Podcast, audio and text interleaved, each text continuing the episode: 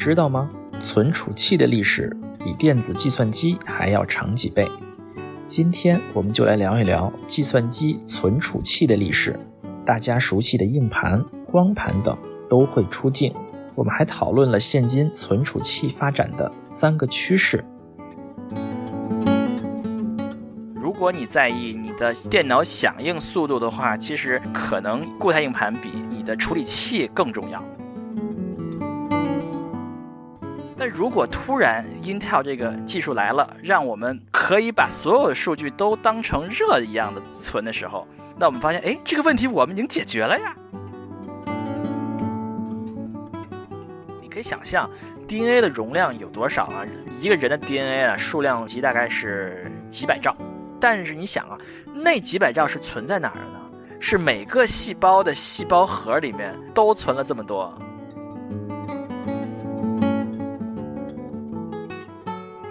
这里是牛油果烤面包。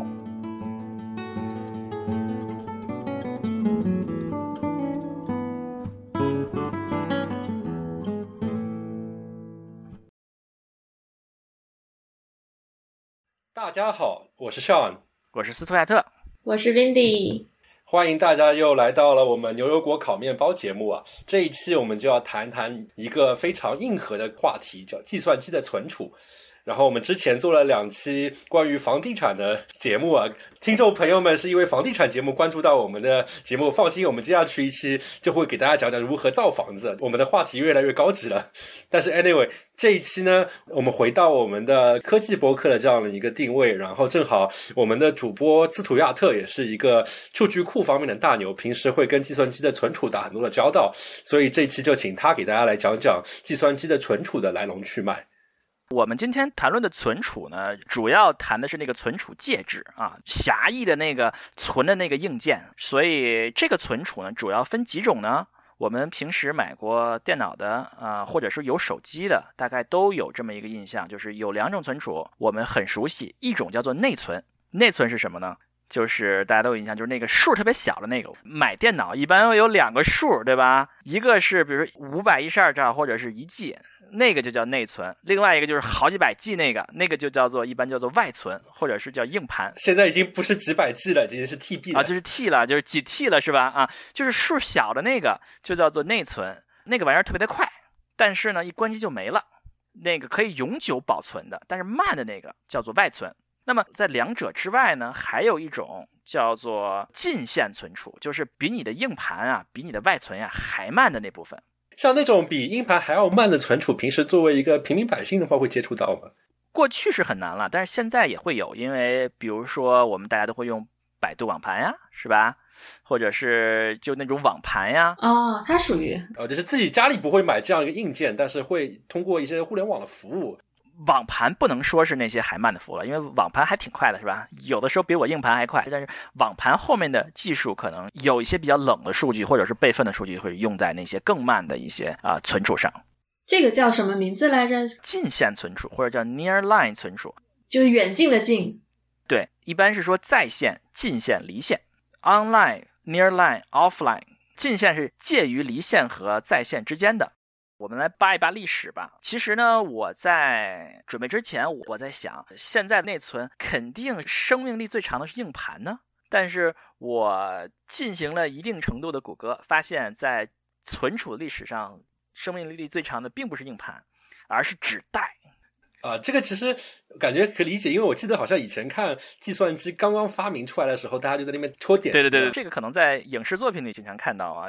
纸带啊，我谷歌的结果，其实纸带在一七二五年就发明了。嗯，你看想想，计算机是大概在一九四零年代发明的啊，这个纸带是在一七二五年发明的。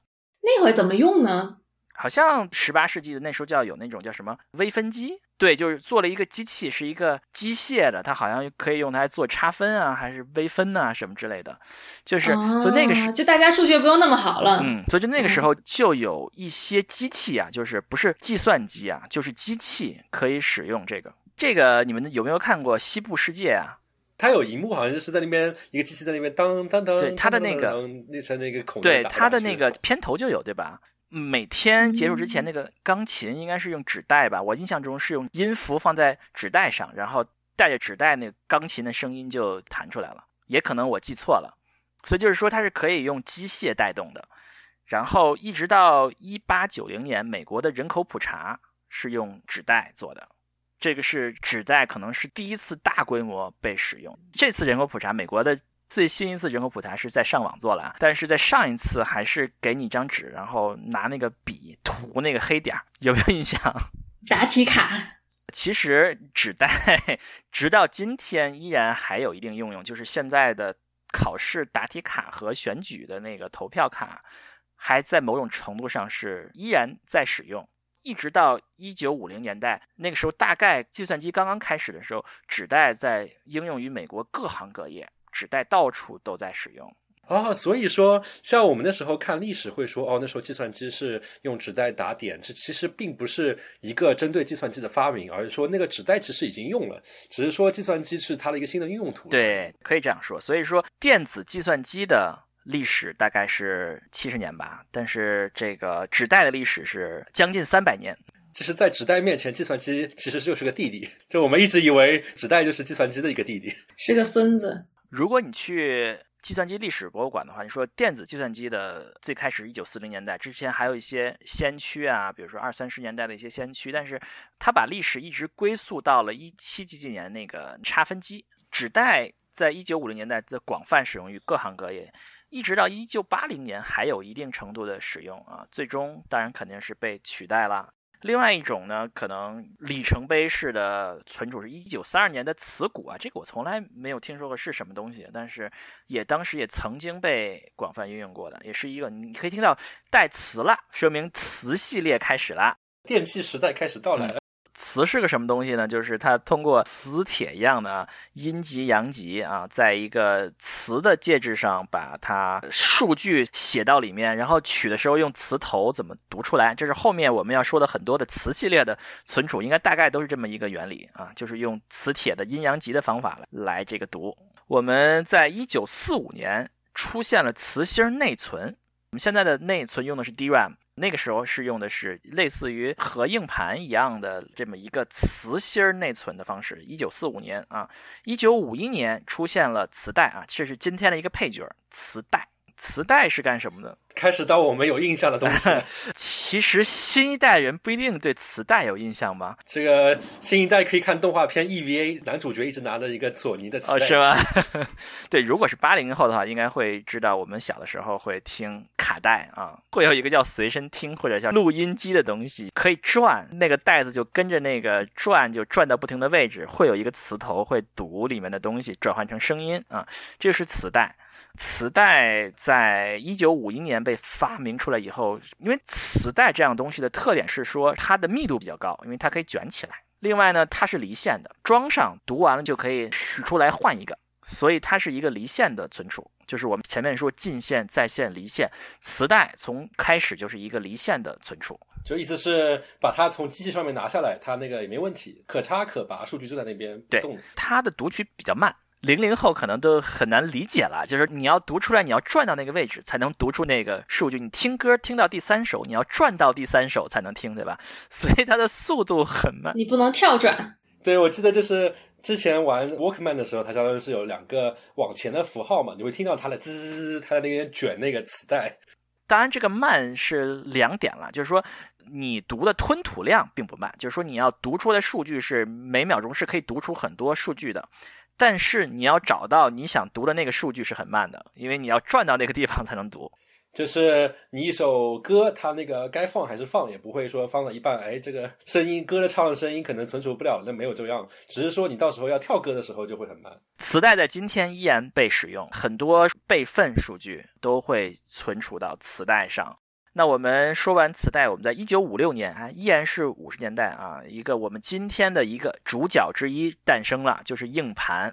一九五六年呢，我们就出现了我们今天的主角之一啊，就是硬盘啊。我们前面说过，我认为我们硬盘是现在我们最坚挺的存储啊，其实是纸带啊。硬盘是个什么东西呢？硬盘是一个圆柱一样的东西啊，我们很多人见过，是一个圆柱一样的东西，里面有磁片，一层一层一层，然后是有一个机械臂在转的啊，大家会有印象，硬盘里面会有一个东西在转，转到哪儿就读在哪儿，转到哪儿就读在哪儿。然后，当然现在都是封在一个铁盒子里了。很多人可能见过硬盘，但是很多人可能没有见过，因为它是封在电脑里的。所以我们现在电脑买的时候，比如说，当然 SD 当然肯定在谈嘛，就是比较传统的那种硬盘，就是一九五六年发明的那个硬盘，是一个东西。变化大嘛？因为你会看到一九五六年代的时候，那个时候的广告啊，是一个美女靠在一个硬盘旁边，所以很大。非常的大啊！你看现在硬盘是一个抓在手里的一个三寸的一个设备，但是那个时候现在是一个放在牛仔裤口袋里的一个美女，是吧？所以那会儿有钱人不是香车美女，而是一个香硬盘美女这样子的。对，其实硬盘的技术其实可能是变化不大的，但是它的工艺上天壤之别了。首先，这个大小变小了；其次，它的密度啊，一张硬盘上面可能变成几十兆、几百兆、几 G、几十 G、几百 G、几 T，到现在要十 T 的硬盘，我们后面会说会要推出了。所以，它的技术就在于它在过去几十年内依然在指数的增长它的容量。那我回到刚才的问题，就是既然硬盘这么大，那么磁带那个时候其实也就像现在看到那样那么小。哦，磁带很大呀。电影里面磁带都是抓起来那个抱起来的东西吗？但至少不是你美女靠上去那种大小。嗯，现在的磁带好像大小也变小了很多啊，它的密度也是容量也是增大了很多。嗯，那么五一年的磁带和五六年的硬盘相比有什么不一样之处呢？硬盘有什么优势的？硬盘是随机存储啊，就是刚才说你磁带你要就是想要读什么是很慢的。切割吧，我们就拿切割做例子吧。对，切割，对吧？我们现在，你如果说你在硬盘上调一个歌出来的话，那你立刻就调出来了，对吧？你如果用磁带调一个歌，你要卷带嘛，卷上 卷上几十秒才能读出来，对吧？不止，你还要先把它放进去，你还要找到那个卡，把它放进去，然后卷到那个位置才能听，对吧？所以它慢，但是呢，它便宜。你想到磁盘虽然大，但是它那个有容乃大，可以存很多东西。同时的话，你找东西的话，直接也不用慢慢的这样这样卷过去，你就直接就放那首歌了。对，就是这样，就是所谓的随机存取，会比较快。后面一个存储呢，就是一个我们的炮灰了，我们历史上昙花一现的一个技术，叫做软盘。上好像对这个有个段子啊。就是有一个人啊，已经为人父了，然后某一天在那边家里面打扫，然后翻出来以前用过的软盘，然后他的孩子就特别惊讶，说：“哇，爸爸好酷啊！你居然把电脑上面的保存图标给做成了一个手办，三 D 打印。”就是现在大家看到保存的那个按钮的那个图案嘛，就是其实就是一个软盘的一一个样子。但是我不知道为什么这么一个昙花一现的炮灰技术，反而成为大家对于存储这个东西的图标的灵感来源。因为它是一个可插拔存储，对吧？就是旧时代的 USB，旧时代的可移动硬盘。所以说这个东西就是说，你存进去，你可以把它取出来，再换一个新的存进去。然后呢，你想读的时候，你可以找到里面，然后再插进去，再开始读。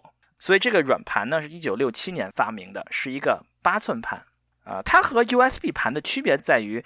USB 比较贵啊，它软盘比较便宜。我们那时候有大量的软盘，一柜子的软盘。一九六八年发明了八寸盘，然后一九七六年变成了五寸盘，就会变得更小啊。我家第一个电脑就用的是五寸盘啊，那时候所谓的低密五寸盘，三百六十 K 啊。我的第一台电脑 是五寸盘的，然后后来在一九八一年推出了三寸盘，然后我们现在可能。历史非常长的是三寸盘，是三寸盘是一个厚一点的、比较小的那个盘。然后呢，在一九九四年到了这个软盘技术最后的回光返照，叫做 Zip Disk。我们当年还认为 Zip 是个非常酷的东西，因为它有一百多兆，一张软盘一百多兆。但是这个技术从来就没有推开过啊。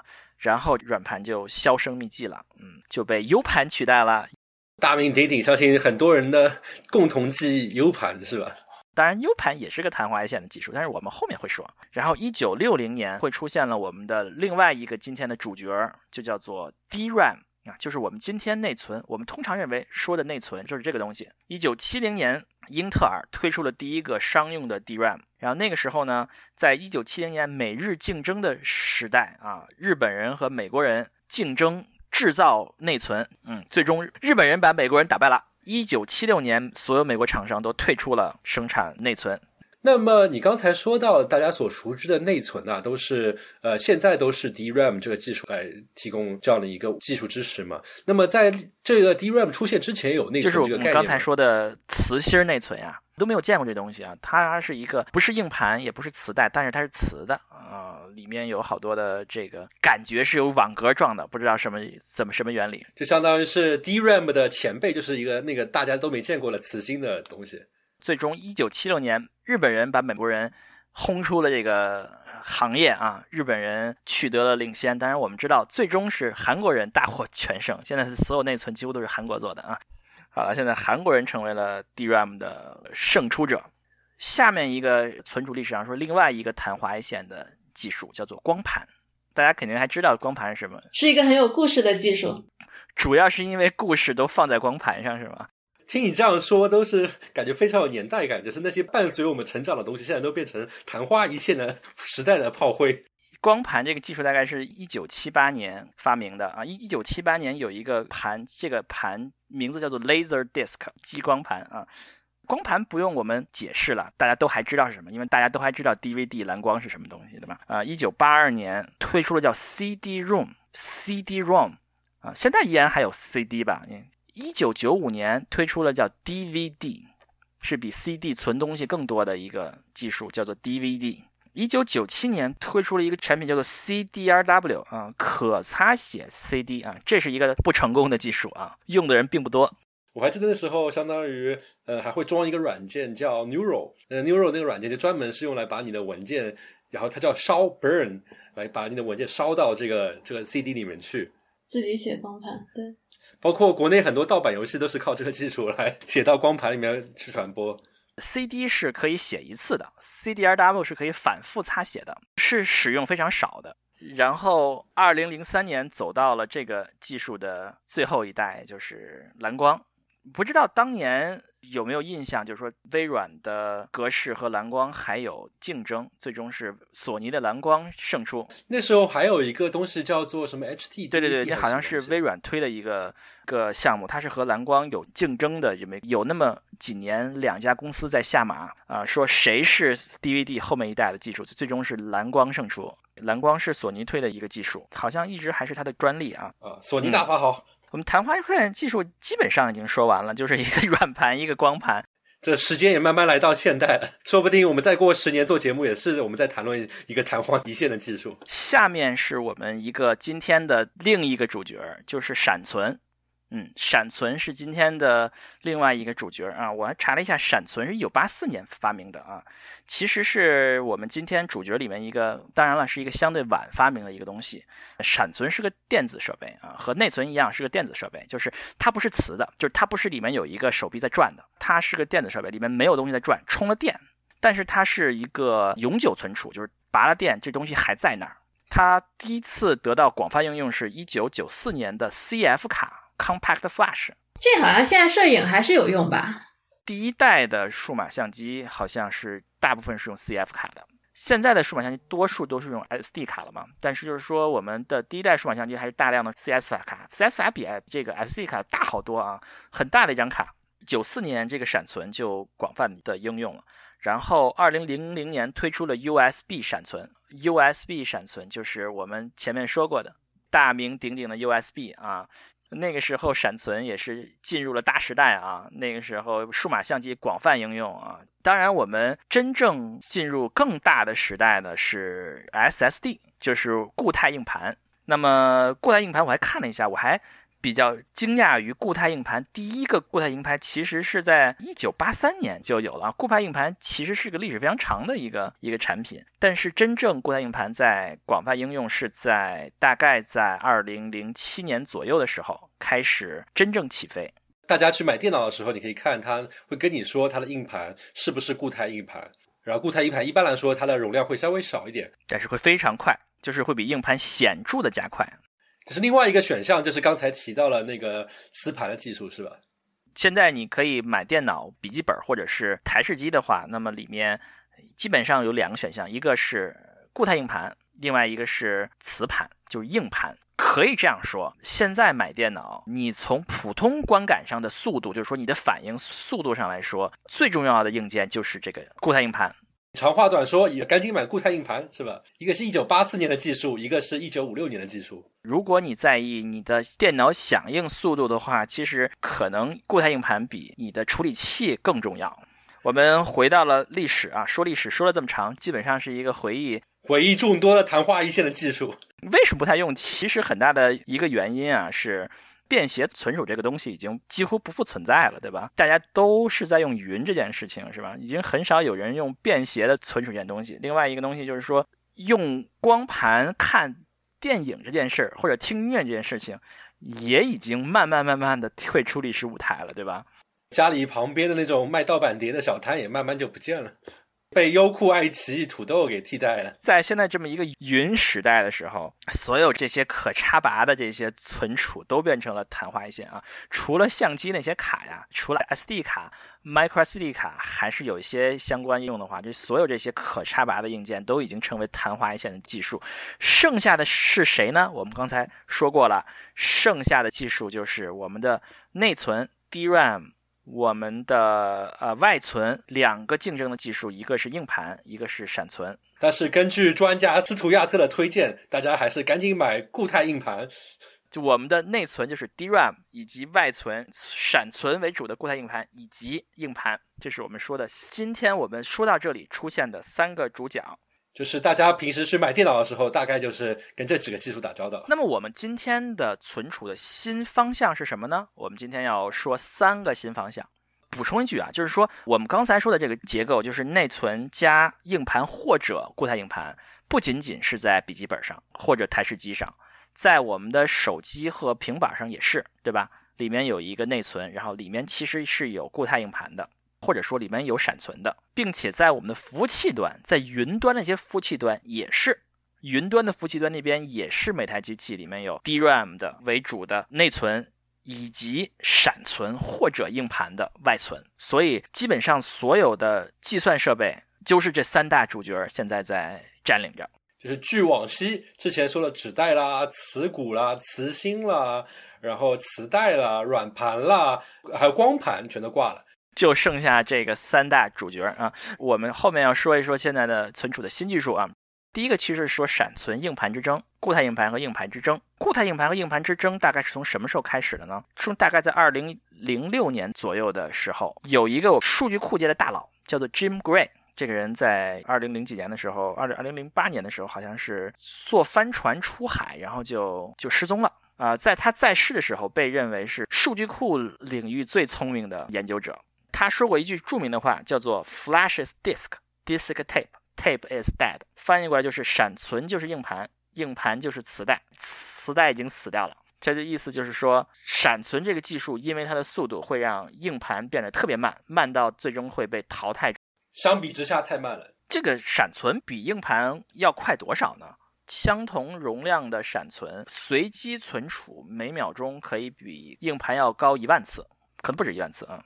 那么对于普通观众可以切身一点的体会，比如说我一个文件差不多一个 G，一个电影吧，那我我用闪存去拷贝和用硬盘去拷贝，那么它的速度是什么样？那还确实是差不多。存储读取有两个概念，叫做吞吐量和延迟啊。不，对于普通用户来说，就是你可能拷贝一个电影，哎，你双键点击说我要拷贝这个，然后计算机可能先待个几百毫秒的时间。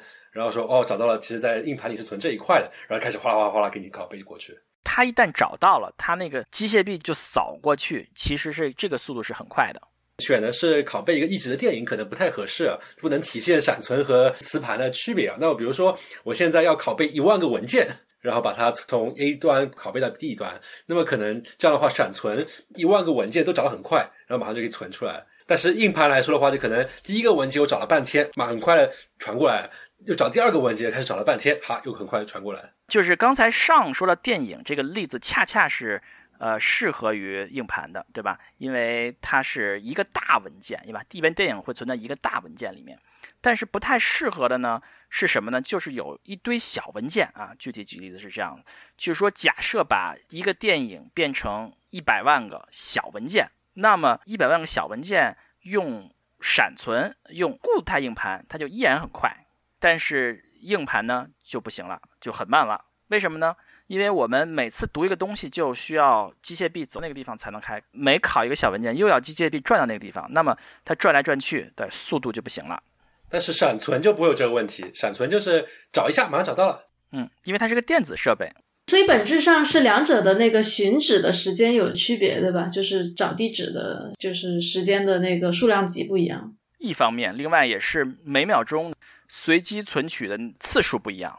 比如说一 T 的闪存，每秒钟可以，通常现在的盘都是上十万次的，对吧？那么每 T 可以随机读写上十万次啊。现在的硬盘每 T 随机读取可能只有几十次，就是因为这个机械臂转不过来，是吧？机械臂转不过来，所以说呢，这个闪存和硬盘之争是由来已久啊。从大概在零七年开始，大概闪存就是固态硬盘一直在蚕食硬盘的这个地盘儿，对吧？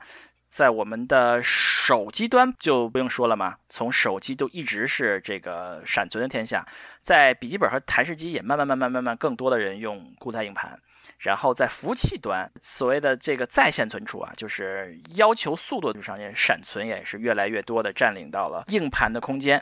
哎，你让我想起来，就是刚才其实没有提到了一个闪存和硬盘的区别，是在于硬盘它大它厚。就是那个，你看一下一块同样储存空间的硬盘闪存和硬盘，你会明显感觉硬盘就是一个挺大的一个方盒子。我就记得刚才提到说，在笔记本领域也是慢慢的闪存开始蚕食硬盘的市场嘛。我就记得那时候苹果那时候推出呃超级本，就是 MacBook Air。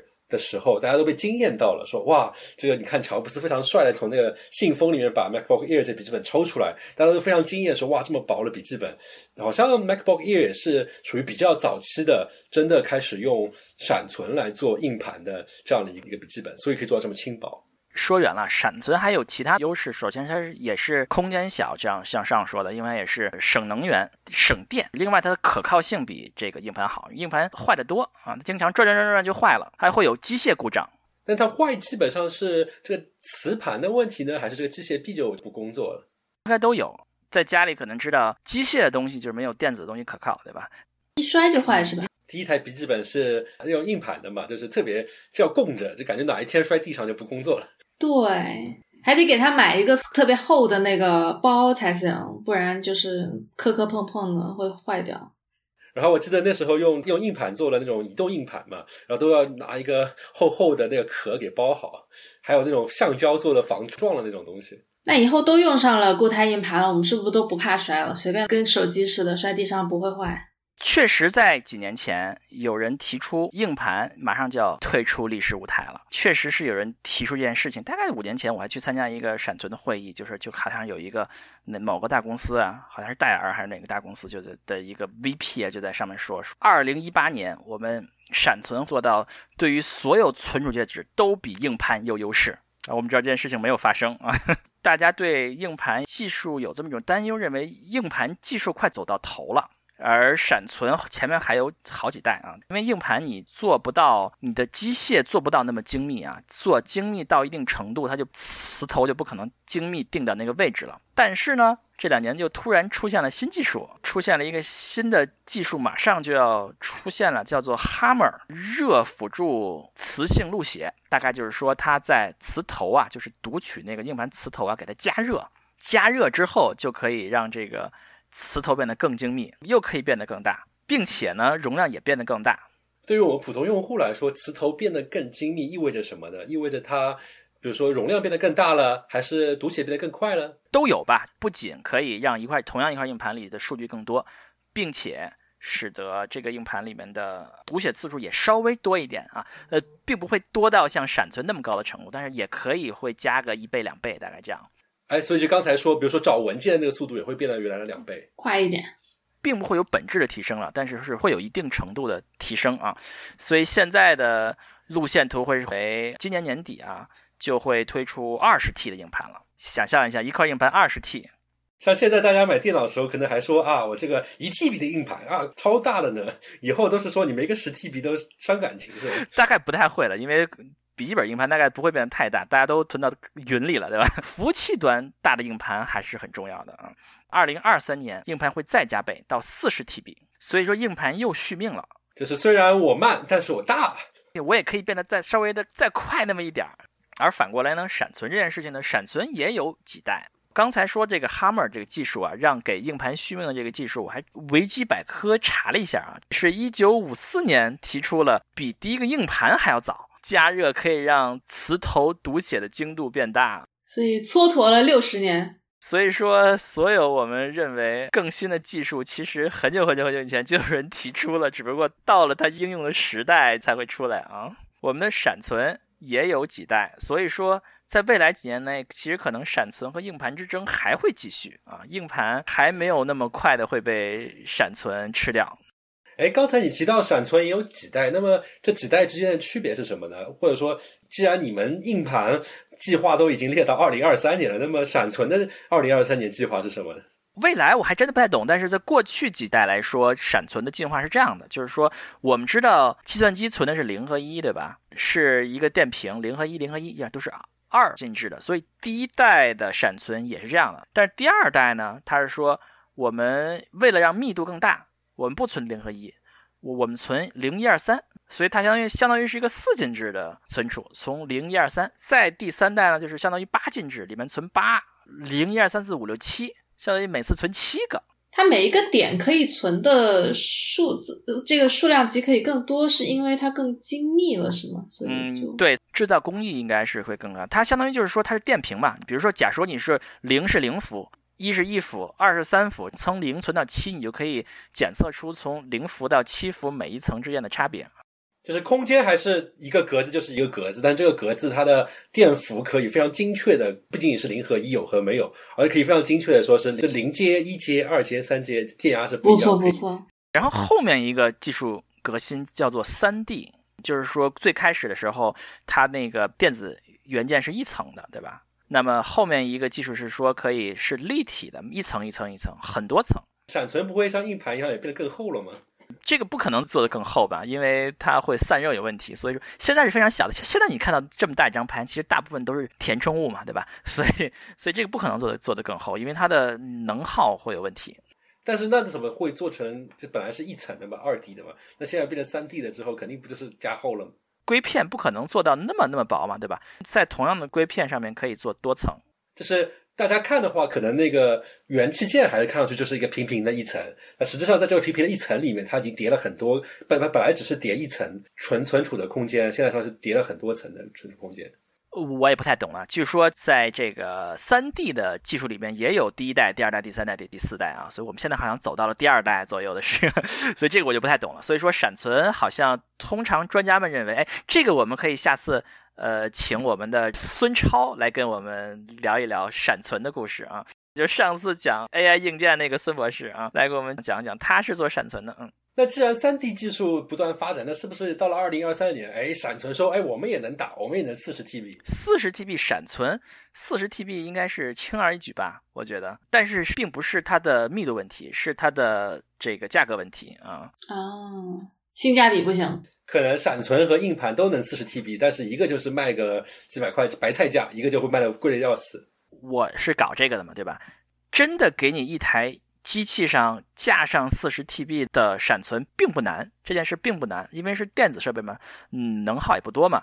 问题是你要多好的机器才能用上那么快的四十 TB 的存储，对吧？你想，它每一 T 就是每秒钟可以读取几万次，对吧？四十 TB 啊，你什么样的机器可以每秒钟要读可能快上亿次，是吧？几千万次。听明白了，也不要谈那些虚的，关键还是贵。还有需求的问题吧，对吧？就不需要这么贵的东西。主要是没有这个需求。现在驱动着这个闪存变得密度越来越高的因素，其实很大一个因素是价格，是因为它做的更便宜了，所以它值得放更多在上面。所以那个硬盘，我们只要便宜，就永远会有市场。我们下一个重要的技术发展方向，是一个大家所有人都在说的方向，叫做 SCM 啊，Storage Class Memory。SCM 是个什么技术呢？是有些人认为梦想实现的一个技术，想说这么一个存储器呢，既拥有了内存的速度，又拥有了外存的这个永久以及容量，这么一个可以让梦想实现的这么一个技术，你可以想象吗？我们未来的内存，它不仅非常非常快，并且非常非常大，并且关了机也还在。那我想问一个问题刚才我们其实花了很多时间在对比呃闪存和硬盘之间的读写的速度区别嘛。那其实既然我们谈到了说内存和外存都都要混在一起，那么内存的技术 DRAM 和闪存它的读写相比是怎么样的呢？那还是会有几个数量级的提高啊。一般内存的读写，从我们的响应速度来说，一般是在一百到二百纳秒次。呃，就我们的固态硬盘一般是在一百到二百微秒，大概是一千倍的差别。那吞吐量呢？几十倍到上百倍的差别。那闪存这个虽然发展的不错，但还是对，呃，努力空间很大。对，所以呢，闪存并不是一个我们说的这个 SEM 的一个这个梦想实现的技术的存储媒介啊。对，所以我们梦想实现的存储媒介就是像内存一样快，像外存一样大，和外存一样。断了电还有大概有三种技术在啊并行执行，一种叫做 PCM，嗯，Phase Change Memory，这个好像一九六九年就提出了，我上次 Google 一下啊。另外一种叫 STT-MAM，另外一种叫 REM，这个我们没有必要具体的这个说了啊，我也不太懂了。但就是说大概是有并行的这三种技术，可以做到没有内存那么快啊，但是存取速度是比内存只不过慢几倍吧，吊打闪存，但是它可以做到更大的密度。可以做到断电也还在，所以呢，我们为什么这些年都在说这件事儿呢？是因为英特尔啊，这个最早推出 DRAM、最早推出内存产品的企业，现在这些年一直在推的这么一个 SEM 产品啊，他们的技术叫做 3D X Point，英文一般叫 3D Cross Point 啊，英文一般管 X 叫 Cross 嘛，如果直译的方法，对，就叫 3D 插点。这顿时就 low 了呢，听上去。它的技术呢，我们前些年一般都开玩笑说啊，英特尔是不会承认 3D X-Point 是 SCM 的啊，就是它的。但是现在已经不说这话了，因为大家都知道 3D X-Point 是 PCM，就是我们说的三大技术之一啊。就是说，英特尔在用这个技术在推动 SCM。需要吐吐槽啦！这个 Intel 从大概二零一三一四左右，一四一五左，不停在跟大家说，再做半年就 出产品了，再过半年就出产品了，一直到现在还没有大规模的出产品。那虽然现在还是现在产品已经出了，就是一些地方已经拿到产品并且在用了，但是还没有在大规模的销售，这是推迟、推迟再推迟。所以这个就相当于是这种新的物理技术还不成熟。嗯，某种程度上说吧，它还没有。首先，技术上可能是还有一些问题需要解决，因为它的第一代产品不仅仅是推迟的问题，性能也让大家有些失望，速度啊都不太行。它还有一定的可擦写的限制，就是一个地址写多少次就就爆了。另外就是说，它的还没有量产到那个程度，这可能也是一个鸡生蛋，蛋生鸡的问题，就是没有这么多订单，它可能也就没有办法建那种量产的这个这个厂子。嗯，哎，那作为普通用户来说，他会觉得，哎，这个我用 DRAM 做内存挺好了，我用闪存做外存，这不是挺开心的吗？那如果有这个 SCM 这种介于两者之间的东西，对我的生活会有什么改变？你这个问题问的非常好，因为全世界都在问这个问题。因为我们都不知道，全世界包括我们这个领域，可以知道我每次出去开会，见到我们的同行，我们都会聊这个，并且大家的结论都是我们都不知道，我们都不知道他们来干什么。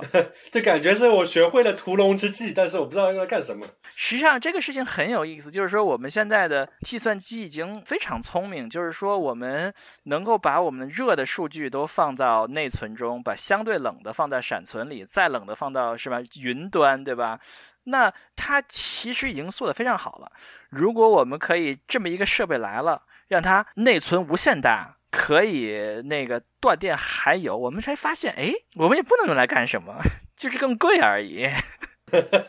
听上去也挺有用的呀。所以呢，我们都在找寻这个问题。我们每次，我还在每次出去跟同行们聊一聊，我们是在干什么？我们这个东西能能够用来干什么？有些时候发现，哎，这个东西真的是个梦想。那梦想实现了之后，哎，能用来干嘛呢？这是无敌是多么的寂寞。哎，你说到这一点，其实让我想起来最近我在看的一个一个事情，就是像之前我们聊过一期电子游戏嘛，就是关心电子游戏的朋友肯定知道，就是其实这一代的 PS 五它最大的特色就是用了它用了一块非常非常快的闪存 SSD 然后刚才其实提到，就是像 PS 四这个游戏机，它其实是用硬盘来做存储的嘛，所以大家会说啊，我打一个游戏，我要读档，我要读半天，我就说我选中，我要我重新要我要读到昨天玩的那个档，可能大家在那边等等个二十秒的时间。大家一开始看 PS 五。然后说它显卡似乎也没有太进步，它只是把这个硬盘换成一块很快速的一块闪存，他就觉得他觉得非常失望。大家觉得呃，顶多是呃，我打开这个游戏机，让我读取存档的时间从二十秒变成两秒钟，这个这似乎也没有什么太大的区别吧。然后 Unreal 它就做了一个技术演示，它让大家会突然意识到啊，原来存储技术是这么有用。它就是做了几个技术演示，第一个问就是做电子游戏，他们。因为内存刚才提到了 DRAM，它也不可能做很大，它做个十六 GB 已经是撑死了，所以就导致呢，比如说我进入一个非常复杂的场景，在一个山洞里面，都是凹凸不平的岩石，里面有很多雕像，那么因为这个内存只有十六 GB，所以我只能够读取这么多十六 GB 内容的图像信息进来给你呈现，所以他们游戏开发者就会想很多奇技淫巧，说，哎，你远一点的地方，我就给你显示的模糊一点。或者说我在场景里面，我就不做这么多复杂的场景。比如说这个场景里面，我本来艺术家设计的是有很多很多雕像的，但是不可能，我不可能这么多雕像这么细节的放在那边，那我就只放一尊雕像，所以有很多的限制。但是现在正因为有了这么快的 SSD 了之后，他们就做了一个技术，他们叫 streaming，中文的话可能直接翻译就是流媒体，就相当于是说我把这么多的图像的细节直接放在我的 SSD 里面。然后这样的话，用户在这场景走的时候，我就非常快的从闪存里面把这些图像信息给呈现出来。这样的话，我就可以做非常非常复杂的一个场景呈现在玩家的面前，包括说我现在这场景里面，我可以放无数尊做了非常精细的雕像。我想说这个例子就是说，也是一个对于我个人来说耳目一新，就是相当于是存储不仅仅只是你认为的啊，存一个文件快一点，拷贝一个照片快一点，其实它对于计算机能实现什么来说，也是有一个很大的变化。我就不知道对于 SCM 来说，说不定这个技术实现了之后，大家会突然发觉啊，其实它有些事情以前都没有想过可以做，原来现在可以做了。你说这例子让我想到，就是说可能像 VR、AR 这些，就是需要大量的，对吧？你就可以想象，它现在可能瓶颈也跟这个有关系，然后可以在这些东西上面就得到了很大的进展，一些更加 costly 的一些东西吧。对，我觉得索尼的人可以找一下这个英特尔，看看他们的这个新一代这个三 D 插点，他们能不能好好的？哎，这说不定。下一次等大家看到 PS 六主机的时候，大家发觉 PS 六都开始用 SEM 了，是吧？我觉得这个善刚才说的这个解释了我们刚才说的为什么我们大家都大眼瞪小眼，不知道怎么能够用这个产品。就是他解释的这个是非常好的一个例子，就是说我们叫做层次存储的例子，就是说我们把相对热的、更常用的东西存在我们的内存里。把相对冷一点的东西放在我们的外存里，固态硬盘是吧？那么等到它需要的时候，我们再把它调回来是吧？没有那么常见，就是它不需要这么频繁的存取，但是我们就是偶尔存一存，我们把它调出来，所以它是其实是一个非常有效的利用方式，对吧？但如果突然 Intel 这个技术来了，让我们可以把所有的数据都当成热一样的存的时候，那我们发现，哎，这个问题我们已经解决了呀！我们索尼已经把这个问题解决了，对不对？对我其实我觉得可能说，就像对于数据库这样的应用来说，可能之前会觉得热的数据就那么些就够了。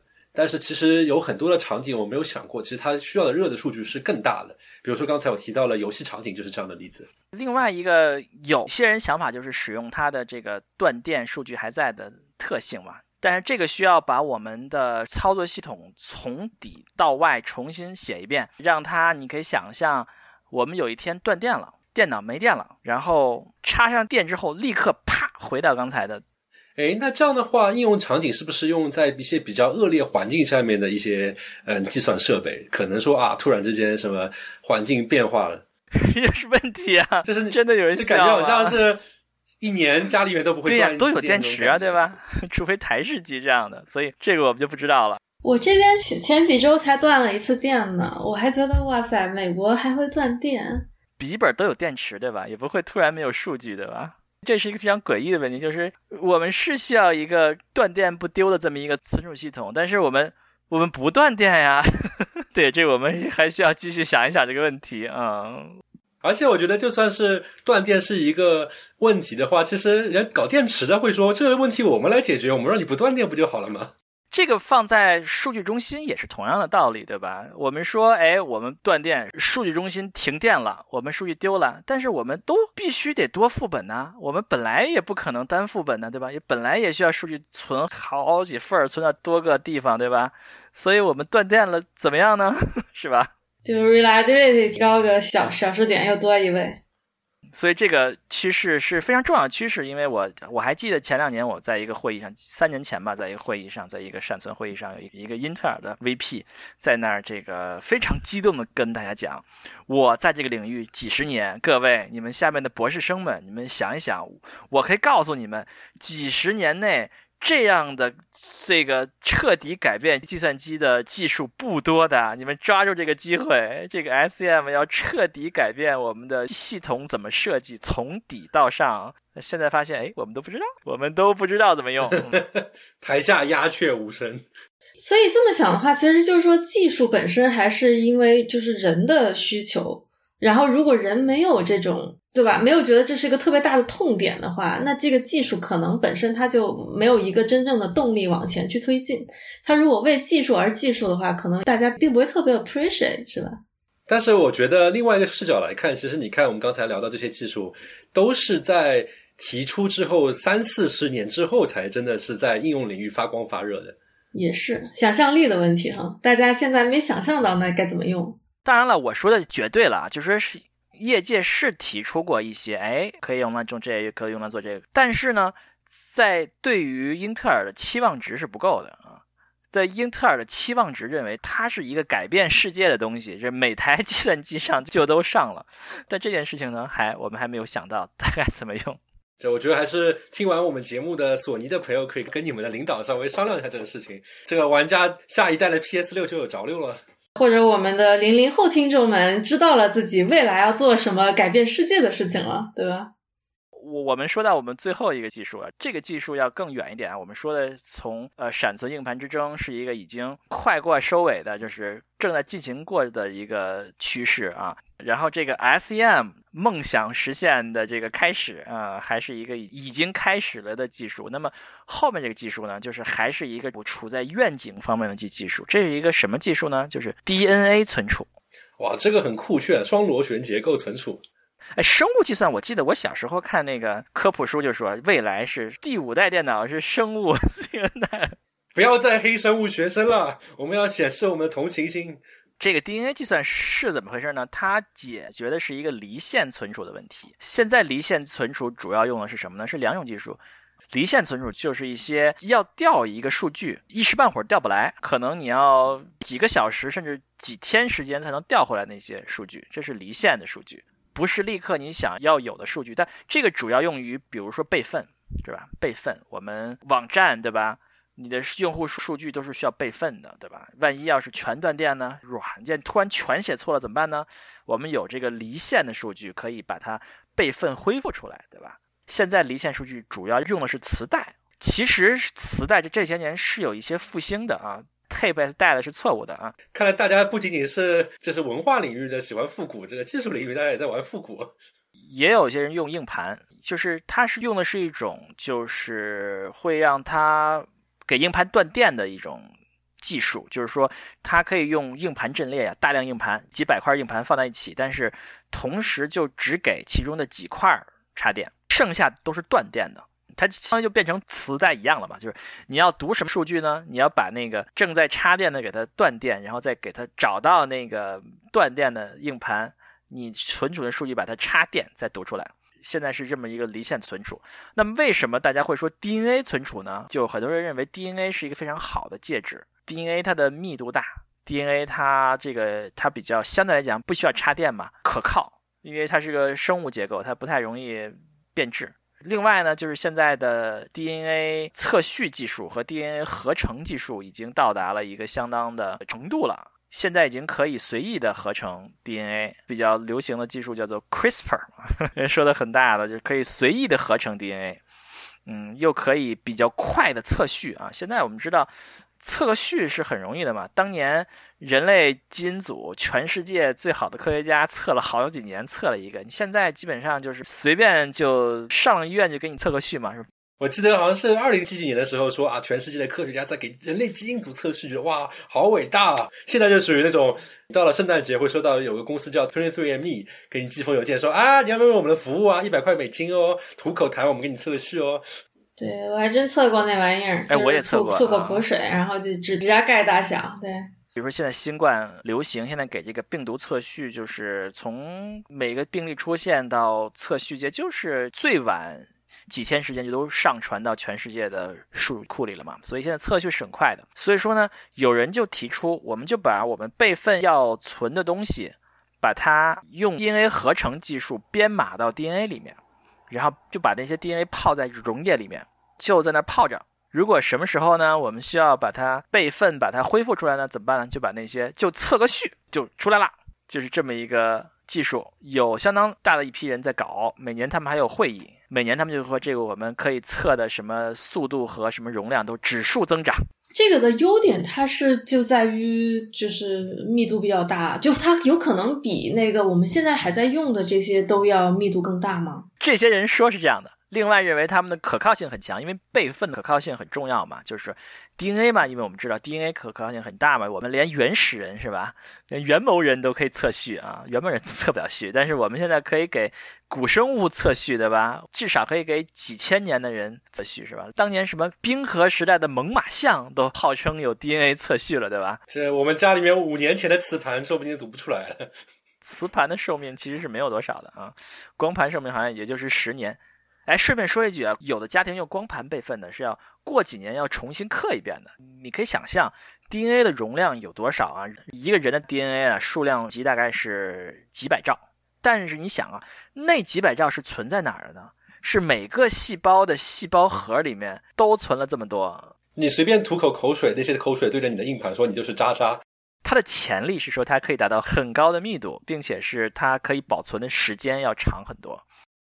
但这个读取也很有意思，anyway，对，就感觉要读取起来还挺麻烦的。我开始瞎想一下，就相当于是你以后说你摇着一个口水一样的试管，说哎，我们家的照片全在里面了。然后你要读的时候，你就过去到了测序机里面去测一下。对我们整个族谱的所有的照片都在里面，对吧？所有的数字的文件都在里面。